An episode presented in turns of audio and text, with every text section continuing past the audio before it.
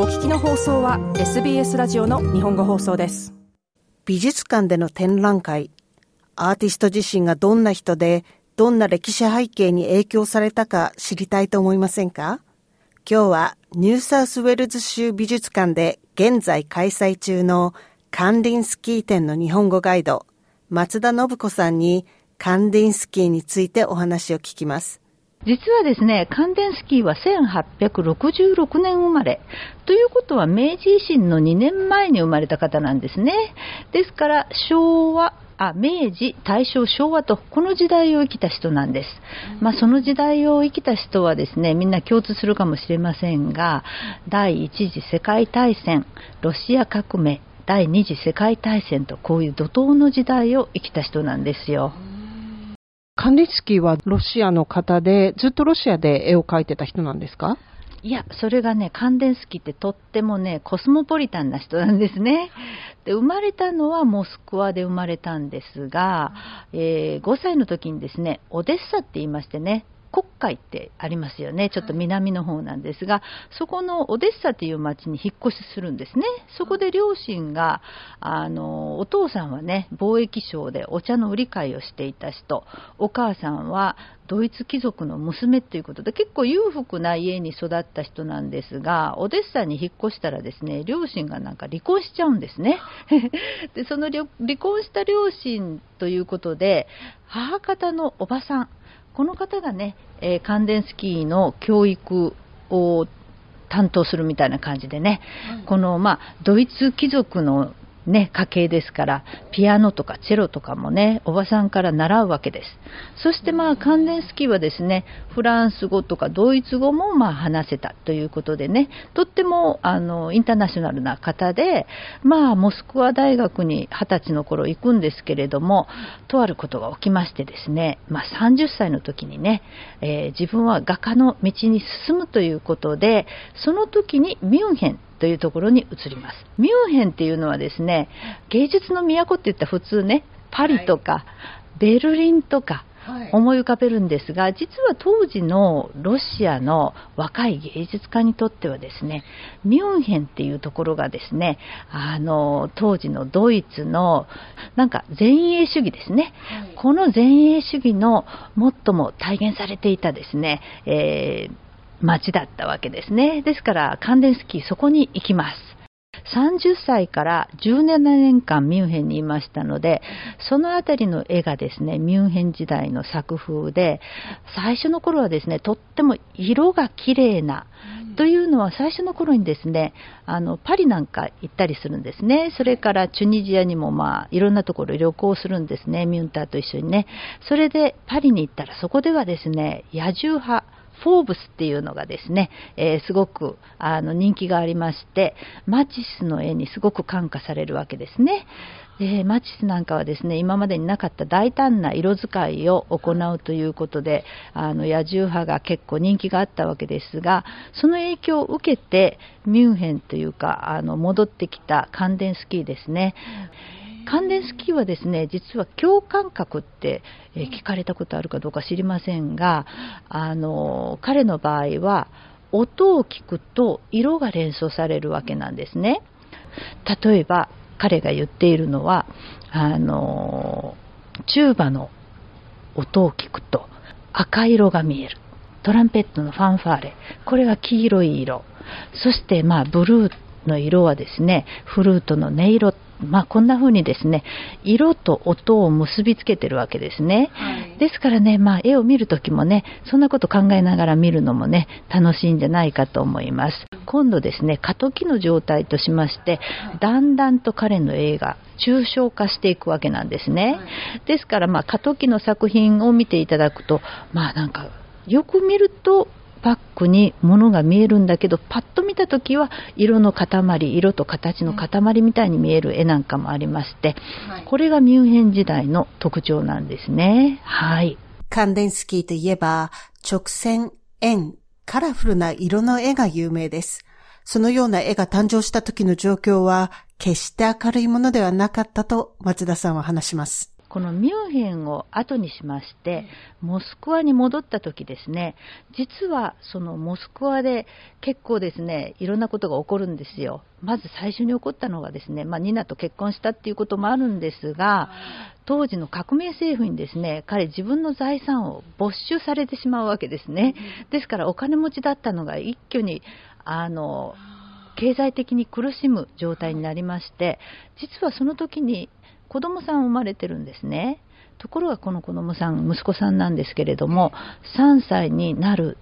前にですね、なんと栄養失調で亡くなるということが起きてるわけなんです。じゃあ本当に貧乏だったんですね。そうなんです。それでですね、カンデンスキーの絵からはですね、一切そういうね、なんかこう、なんていうんですか、落ち込んでるとかですね、悲しいとか、彼はアートに一切そういうものを響いてないんですね。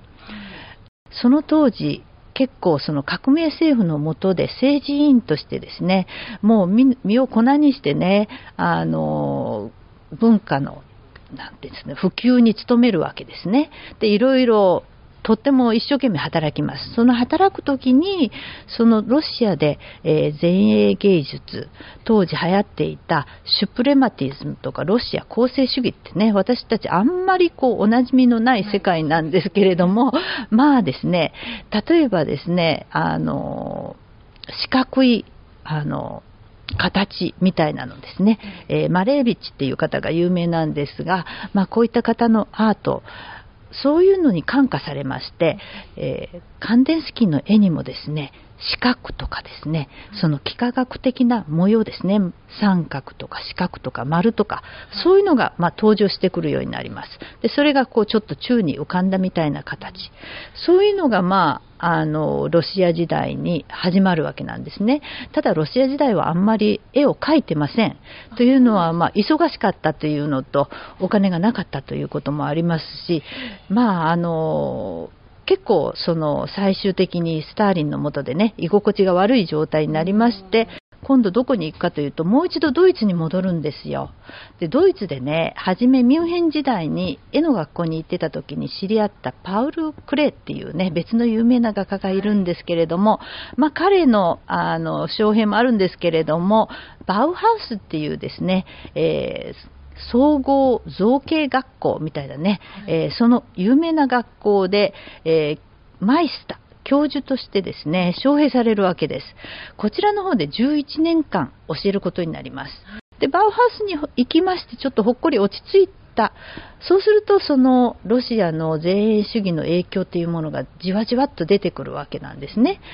そして、バウハウスに行きましたら、今度、点と線から面っていう、まあ、本を出してるんですけれどもこれもバウハウスで教えていた理論みたいなのをねさらに発展させたことなんですがこのバウハウス時代にねですから三角とか丸とかですねあと線ですよね、はい、それから点とか、まあ、こういうのがかなりあのソフィスティケートされた状態洗練された状態になってきて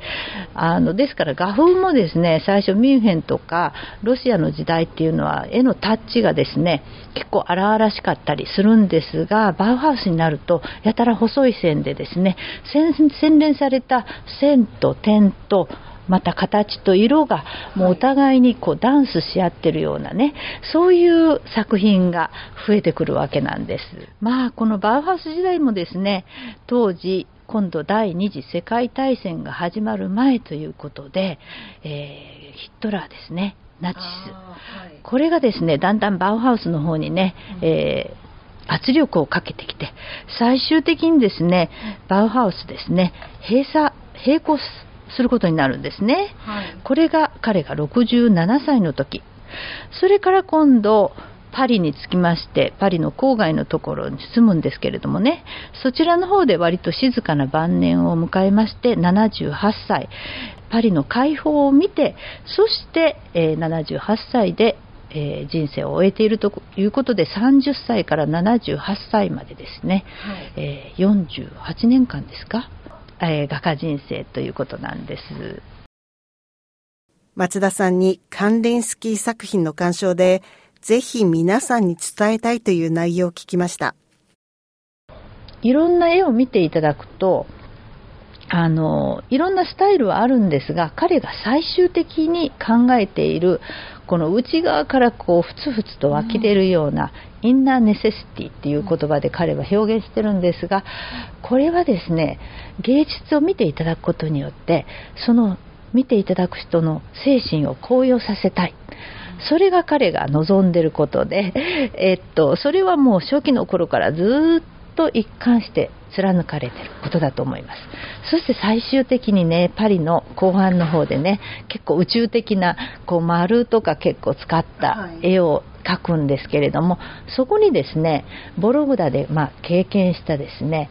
このシャーマンっていうのがですね、実はあのヒーラーでもあるし、リーダーでもあるし、預言者でもあるし、そういうのをですね、変革時にあるようなまあ、そういう絵を描いてます。これがまあ最後の方の晩年の絵なんですけれどもね、そういうことでいろいろなアートのタイプがあるっていうことで、先ほどのちょっと質問に戻りますとですね、私がぜひお伝えしたかったっていうのはですね、はい、関連スキーが、まあ、いろんな世の中の流れ政治的あの歴史的な流れの中でですねもう翻弄されるわけなんですが、はい、まあ、どこに行ってもですねそこから回復してその世の中のそこの状況に適応してそこに希望を見いだしてそして進んでいく。これがですね関連式のアート。皆さんにご覧いただきたい点。そしてもう一つはですね、はい、あの音楽なんですよ、はい、まあカンデスキのアートですね。シリーズがありましてインプレッションシリーズ。それからインプロビジョンシリーズ。それからコンポジションシリーズとまあ今英語で言いましたけれども、あのインプレッションは印象ですよね、はい、でインプロビジョンっていうのは結構ジャズとかでですね、はい、あの使われる即興音楽みたいですね、それからコンポジションっていうのはま作曲とかですね。それから彼の場合はま交響曲みたいな意味合いがあるんですけれども彼のアートに音楽の要素がたくさんあります。そしてですね先ほど言いましたようにね色と音を結びつけるこの感覚があるんですがまああの各絵を見ていただいてねなんかあのこうリズムとかですねメロディーとかねなんかそういうのを自分がこの絵を見たら例えばどんな音楽が思い浮かぶかなっていうのをですね考えてそれを頭の中でねちょっとあのプレイしながらですね音楽を流しながらこう絵を見ていただくとひときわまた味わい深いんじゃないかと思いますカンディンスキー展は2024年3月10日までニューサウスウェールズ州立美術館で開催していますカンディンスキー展の詳細1月21日から始まる日本語ガイドツアーの詳細については SBS 日本語放送ウェブサイトのリンクから参照してください。ニューサウスウェールズ州立美術館日本語ガイド松田信子さんのインタビューを北田和代がお送りしました。もっとストーリーをお聞きになりたい方は iTunes や Google ポッドキャスト Spotify などでお楽しみいただけます。